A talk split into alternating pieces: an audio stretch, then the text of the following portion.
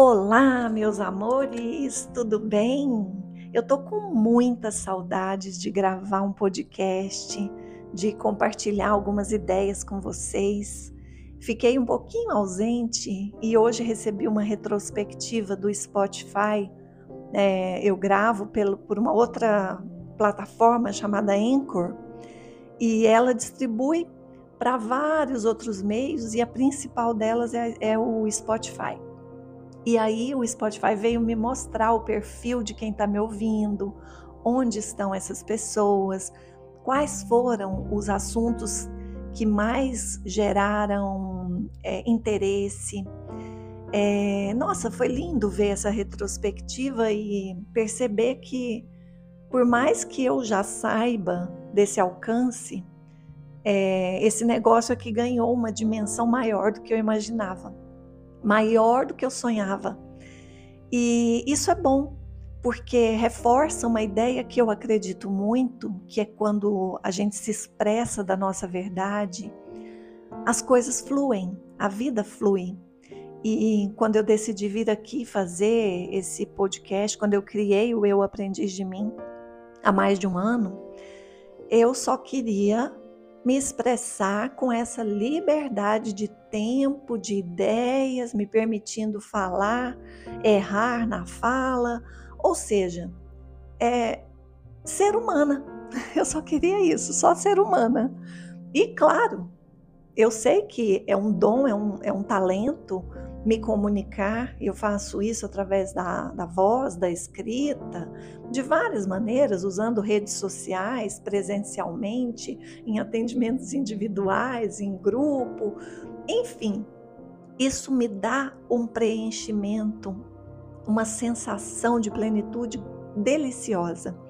E olha que nesses últimos meses eu vivi alguns desafios internos, né? Eu estava me eu estava me construindo. Vocês sabem que eu não gosto da palavra ré, recomeçar, reconstruir, porque eu estou me construindo e, e, é bom a gente reconhecer que a partir do momento em que a gente se dá conta de que há algo que possa aprender, crescer, é a continuidade de uma história.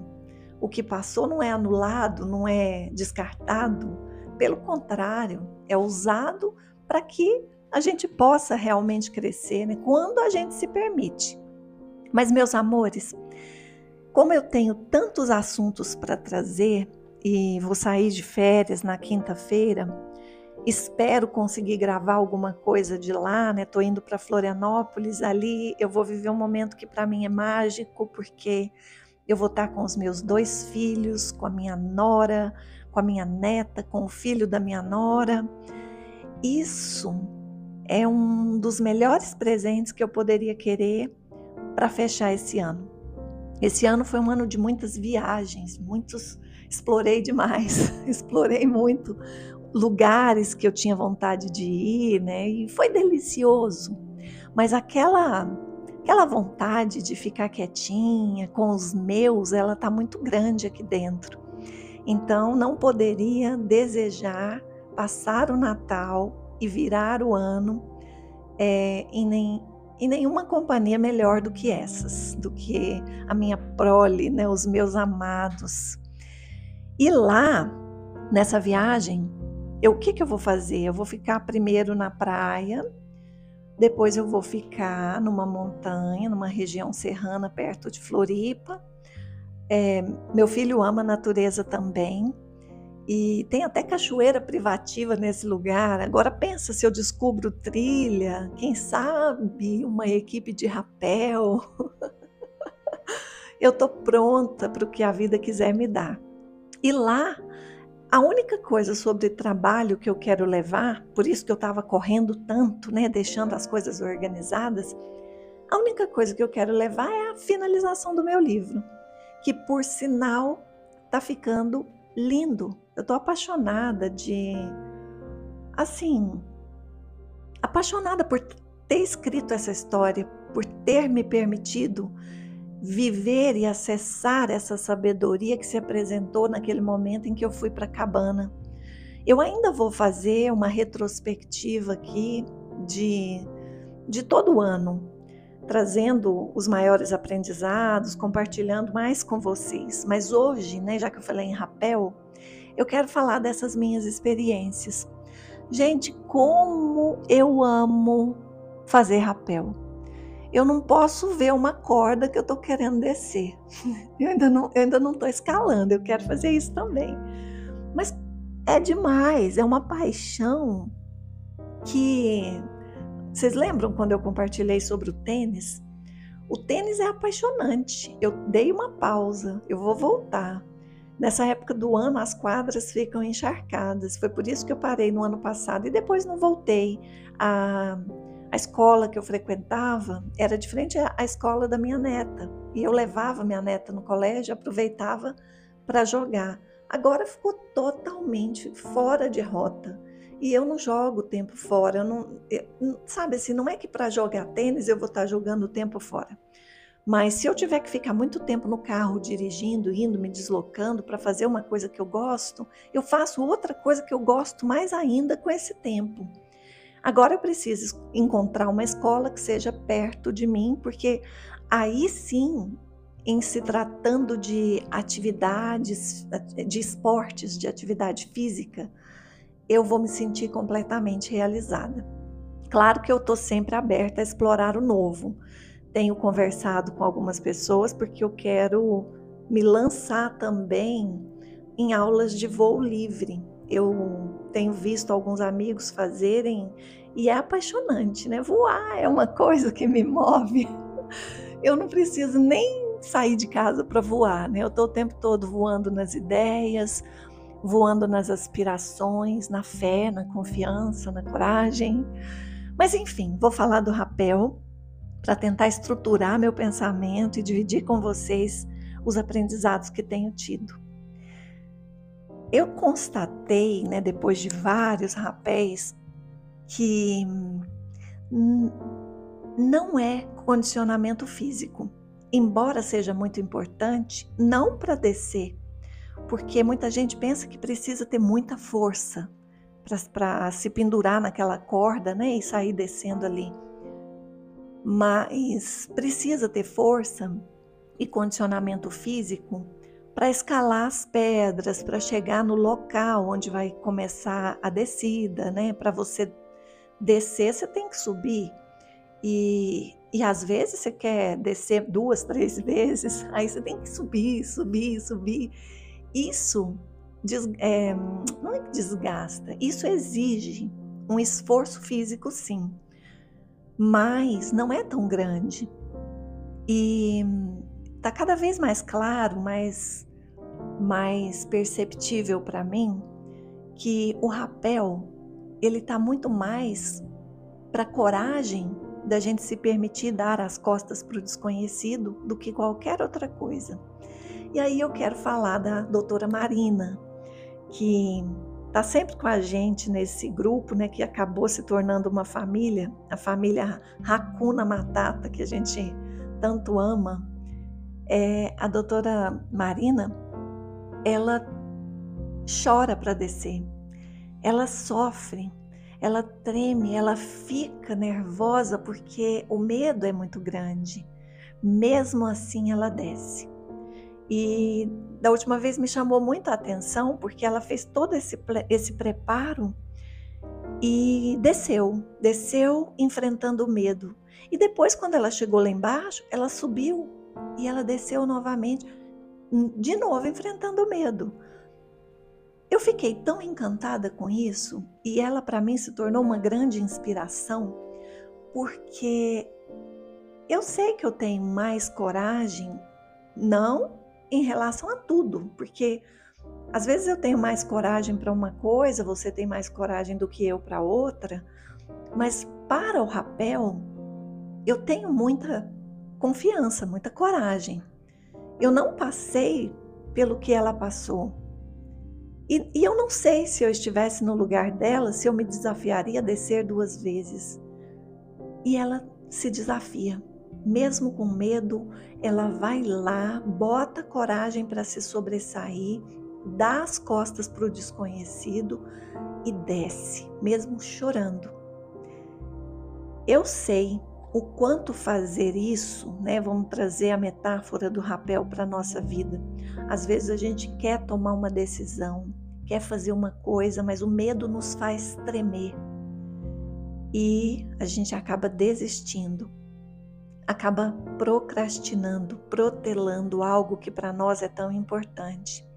Só que quando nós nos desafiamos a enfrentar o medo, como a doutora Marina fez, nós nos fortalecemos.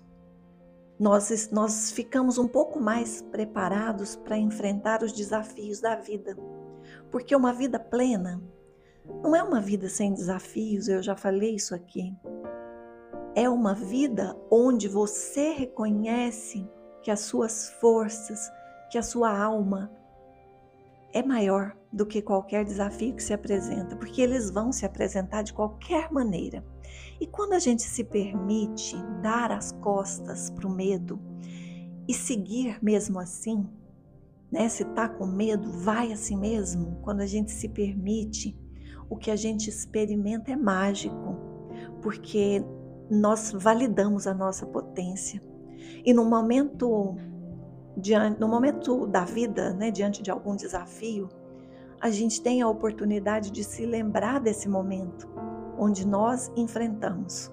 Lá na escalada do Vila Rica e no rafting no Trancura, esses foram dois eventos muito marcantes para mim, porque eu hoje sou mais prudente, mas naquela época a minha coragem era um pouco insana, porque tudo bem, ninguém morreu, ninguém passou mal e eu não fui a única do grupo a fazer isso que eu, que eu fiz. Mas eu me inscrevi para fazer uma escalada a um vulcão e um rapel, aliás, e um rafting em dois dias consecutivos. São duas atividades puxadas. Então, a gente fez um rafting e eu fiquei com a lombar doendo muito por causa das remadas, da, da, das correntezas. E no dia seguinte tinha que sair de madrugada para escalar o vulcão Vila Rica, lá no Chile. E você sabe aquela coisa assim que você não pensa, você só vai e faz. Eu sabia que eu poderia desistir, eu poderia sim, claro, se eu percebesse que estaria arriscando a minha vida, a minha, a minha integridade física, eu poderia desistir, não é vergonha nenhuma fazer isso. Mas eu fui encontrando coragem interna e fui seguindo, seguindo, concentrando em um passo de cada vez. E quando eu vi, eu estava lá no cume do vulcão. Ao longo dos dias, meses e anos que se passaram, a vida me apresentou muitos desafios.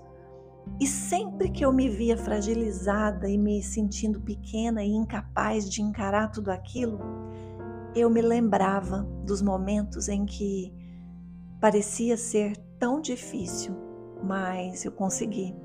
Eu consegui eh, remar, eu consegui. Nós não deixamos o bote virar nenhuma vez. Se você pesquisar no Google, é, rafting Rio Trancura. Você vai ver que não é um rafting leve, é um rafting puxado, principalmente para a categoria amadora, que era a minha e que é, né? Nunca tinha feito na vida. E aí já vou fazendo logo algo tão desafiador. E o, o Vila Rica, se você não leu o meu livro, eu conto lá a experiência e o aprendizado que eu tive em cada trecho da escalada onde fui lidando com desafios diferentes a cada percurso que eu ia fazendo. E trazendo depois para o contexto da vida real, eu falava assim, gente, mas se eu conseguir tudo isso, eu consigo passar, por isso aqui não é nada, eu vou conseguir. Essa força já está aqui dentro. Então, meus amores, essa coisa de me lançar no rapel tem muito isso essa pegada de, de olhar para as minhas capacidades, para a minha força interior, para a minha coragem, que nem sempre está maior que o medo. Eu já contei aqui que o meu segundo rapel foi o mais desafiador, que é inclusive onde eu estou indo muito mais, que não tem a cachoeira. A cachoeira não foi o mais desafiador. embora tenha sido o primeiro. Mas não sei por que o segundo foi o mais desafiador e eu acredito que tenha a ver com o meu momento. Porque dependendo de como nós estamos, a gente, a gente se sente mais fragilizado ou fortalecido. E eu estava vivendo ali um momento interno, né, um processo interno aqui de construção que me deixou um pouco mais fragilizada e me fez perceber a coragem encolhidinha diante do medo, mas passou. É, a ação cura o medo. Eu sempre vou falar isso. Escutei isso lá na organização Condor Blanco, a organização que me levou para o Chile. Isso ficou gravado no meu coração, porque sim, a ação cura o medo. Se eu me paraliso, eu não posso curar o medo. Mas se eu enfrento, eu consigo vencer o medo. Qualquer um de nós consegue. Então, meus amores, isso era algo que eu queria compartilhar. Outra coisa que eu quero falar é que no meu penúltimo rapel, que foi esse, né, da doutora Marina, nós chegamos lá e toda, todo o equipamento do, do, do, meu instrutor, tudo que ele deixa fixado nas pedras, tudo, é um trabalho enorme para preparar tudo, né? E, e aí eu sei que alguém foi lá dias antes, um dia, dois, não sei, e arrancou. Eu não sei usar os termos corretos aqui, mas arrancou tudo, tudo que ele tinha colocado fixado nas pedras para poder sustentar a corda, todo um preparo que tinha sido feito, que provavelmente tenha levado aí horas ou até dias, alguém foi lá e arrancou. E, e aí a gente usava lá uma escadinha, né, uma cangalha, pegou a cangalha, jogou lá embaixo, né, despenhadeiro abaixo. E eu vi que ele e a equipe, quando chegam, eles sempre vão lá no lugar antes da gente chegar para descer. Eles conferem tudo, né? E organizam. É todo um trabalho mesmo. E eles estavam demorando a voltar para chamar a gente, para a gente fazer o rapel, porque eles estavam tentando reconstruir o que tinha sido perdido.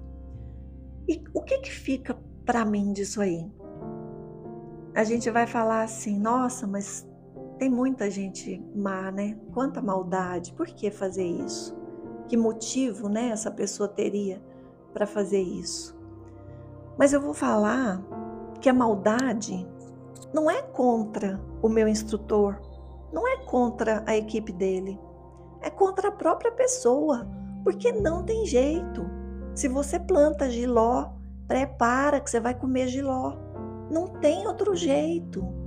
E se você faz algo na intenção de prejudicar alguém, isso volta para você.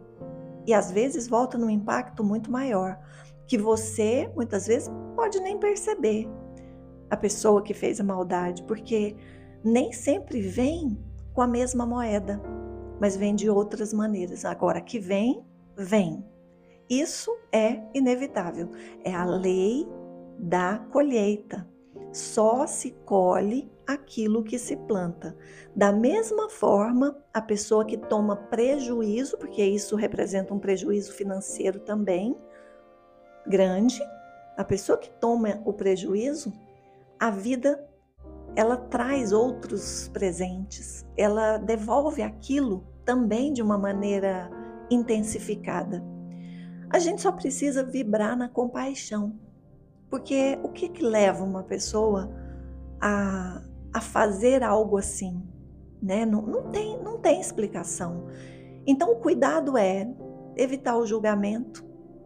A raiva vem, é natural, eu também fiquei com raiva, mas logo ela passa, porque você pensa né, na pobreza que está ali dentro, na falta de amor, para que de repente a luz dessa pessoa brilhe, ela talvez tenha sentido que deveria apagar o brilho de outra pessoa. Essa é, é uma percepção baseada num julgamento. Mas eu sou humana também e eu não posso deixar de expressar o que eu senti no momento. Hoje não, hoje eu só agradeço, porque Eu sei que quando alguém vem para nos prejudicar, essa pessoa só está nos lembrando do quanto a gente é poderoso. Se está incomodando é porque a gente é forte. E isso nos ajuda a tomar o nosso lugar, a entrar realmente no papel que é nosso por direito. Então, nesse mesmo dia, outra experiência, né? Cheguei, a gente sempre se encontra na casa do instrutor, fazemos uma oração na casa dele depois fazemos uma oração na natureza com respeito imenso. Imenso. A gente segue na estrada e vai vendo lixos. Lata de cerveja, garrafa PET, isopor. E aí, quando entra na reserva, onde ele nos leva, nós não vemos nenhum lixo e ninguém joga um papel de balinha no chão porque existe respeito pela natureza.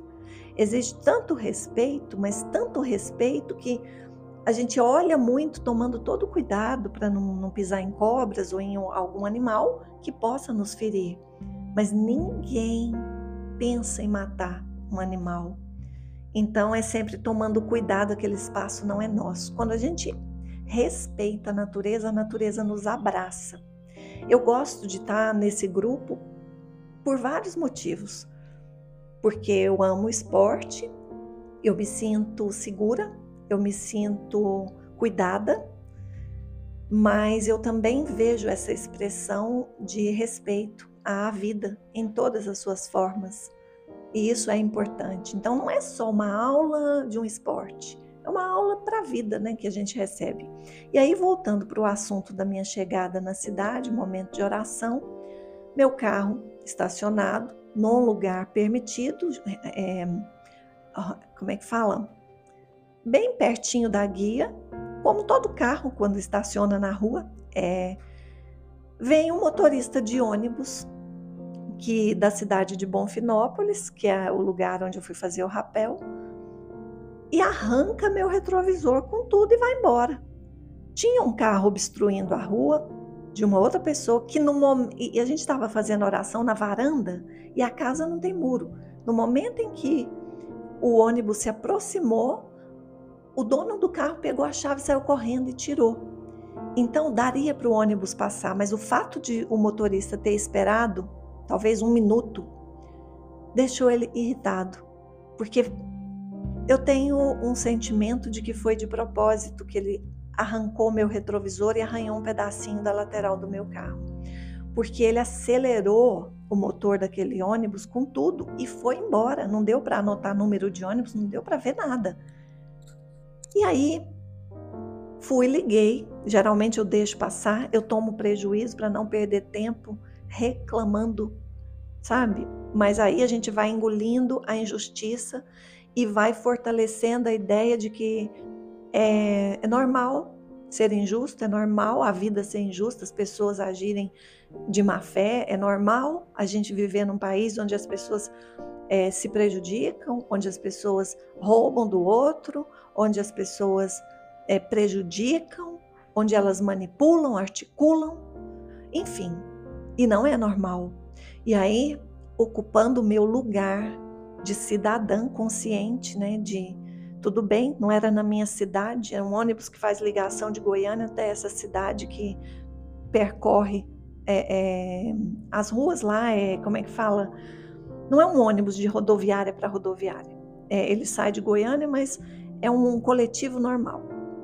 E aí eu liguei na empresa e disse para a pessoa da ouvidoria, falei, olha, eu, eu quero te passar a seguinte informação é, no dia tal, tal hora, tal ônibus passou na rua tal, na cidade tal, e aconteceu isso e isso.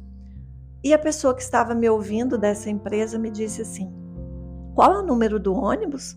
Falei, não deu tempo de pegar, ele arrancou o retrovisor e saiu com tudo. Ah, sinto muito então. Sem o número do ônibus, a gente não pode ressarcir. falei, olha, mais importante do que o ressarcimento é registrar o ocorrido, porque houve ali uma pessoa expressando ira com um ônibus cheio de passageiros. Ela está colocando em risco a vida de outras pessoas. E ah, eu sinto muito. eu sinto muito, mas sem o número do ônibus não tem como. Eu falei, vocês não têm a escala dos funcionários? Eu estou te dizendo a rua, o dia, o horário. Quando você consulta isso, a escala, você vai saber qual era o número do ônibus e qual era o motorista. Ah, mas essa aí quem tinha que saber era a senhora. Desse jeito. E eu fiquei digerindo isso. E falou para mim que eu podia chamar advogado se eu quisesse. Eu falei, gente, isso acontece tanto. É, esse comportamento parece que ele está ficando cada vez mais normal. É um condenado a trezentos e tantos anos que é solto, como se nada tivesse acontecido, outro condenado que assume um, uma posição é, tão importante num país tão rico e abundante como o nosso. Não, gente, eu não queria mesmo trazer essas informações por um olhar de julgamento. Porque isso aí dá muito pano para manga, mas eu preciso falar de integridade. Integridade é a quinta força do brasileiro. Nós precisamos então expressar essa força, sendo íntegros com a gente mesmo, sendo íntegros com o planeta, sendo íntegros com os nossos valores. Porque se a gente não treinar isso conosco, a gente vai viver situações como essa do ônibus e vai ficar por isso mesmo.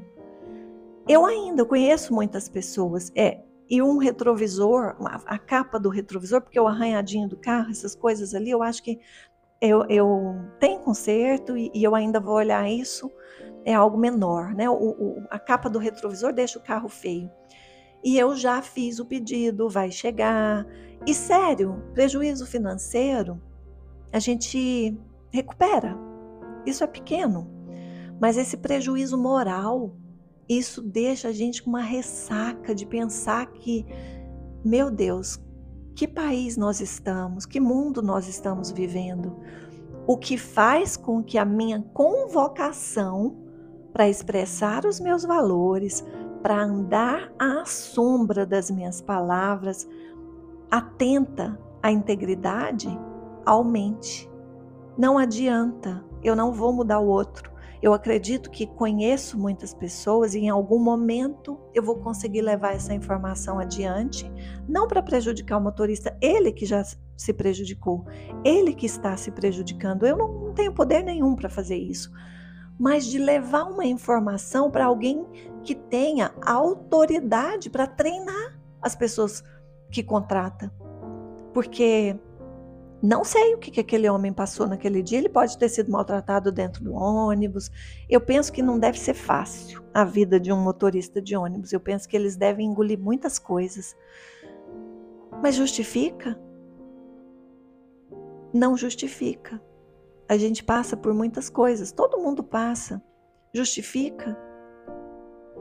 Então isso fica para mim como um grande aprendizado. Eu não posso mudar esse ônibus, esse motorista, essa companhia, esse pensamento, mas eu posso me posicionar.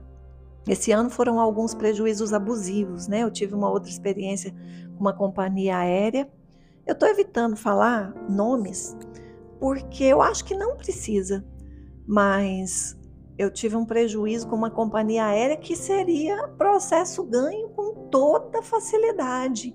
Mas o tempo que se leva para mexer com a burocracia ao se defender um direito é o tempo que se perde em construir algo que seja mais transformador para mim e para a humanidade, para quem eu ajudo, para quem eu sirvo. Eu sempre faço essa escolha de seguir e ficar no prejuízo. Mas eu acho que a gente precisa começar a mudar.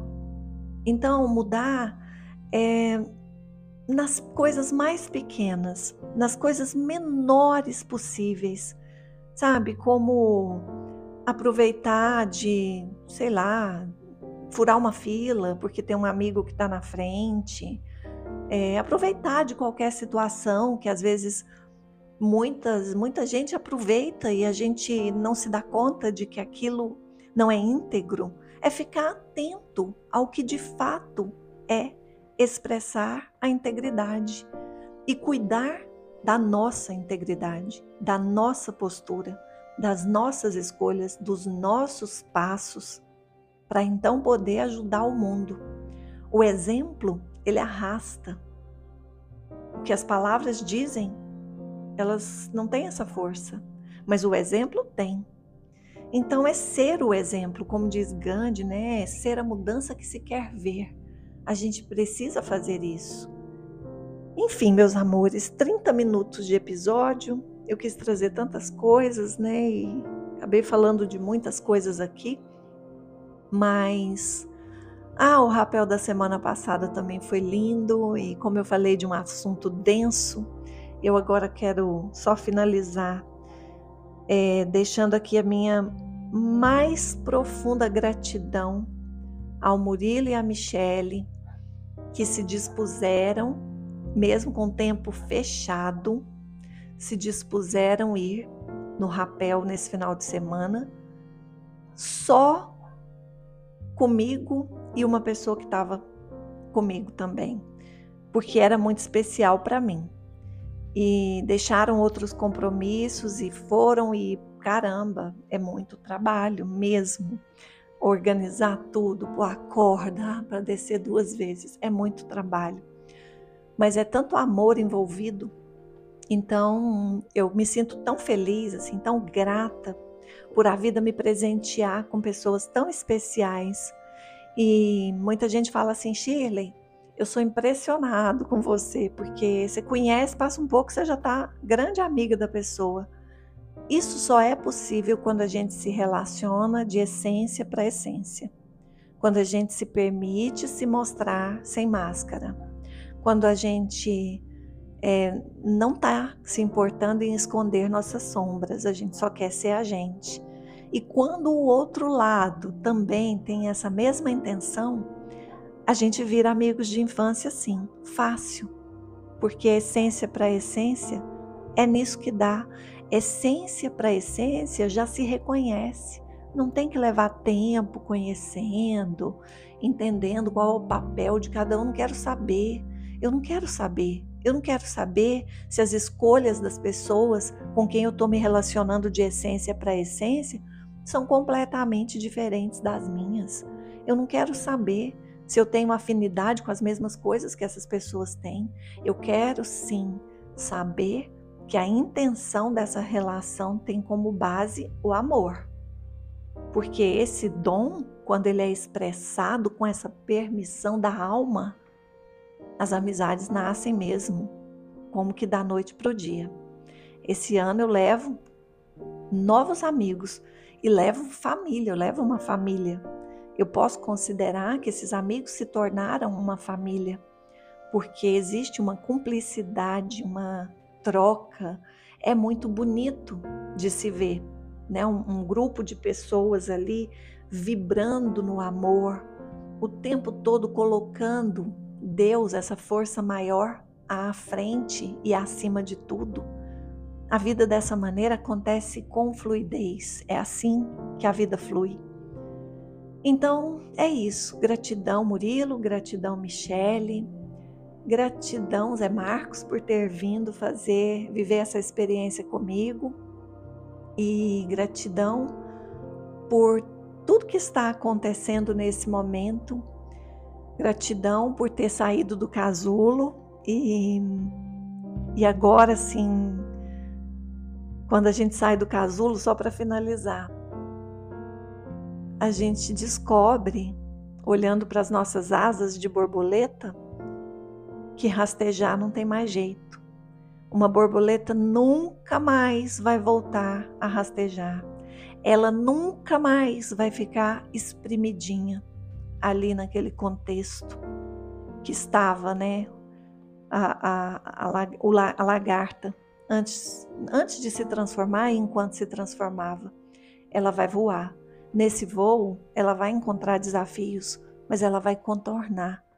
Eu me sinto assim, essa borboleta que saiu de mais um casulo recentemente e que olhou para trás e percebeu que não dá mais para ficar espremidinha e nem para rastejar. Agora é hora de voar. E eu estou voando quando expresso a minha verdade e autenticidade. Espero que você também faça lindos voos ao expressar quem você de fato é. Um grande beijo, nos falamos, espero ainda voltar aqui neste ano e muita paz no seu coração.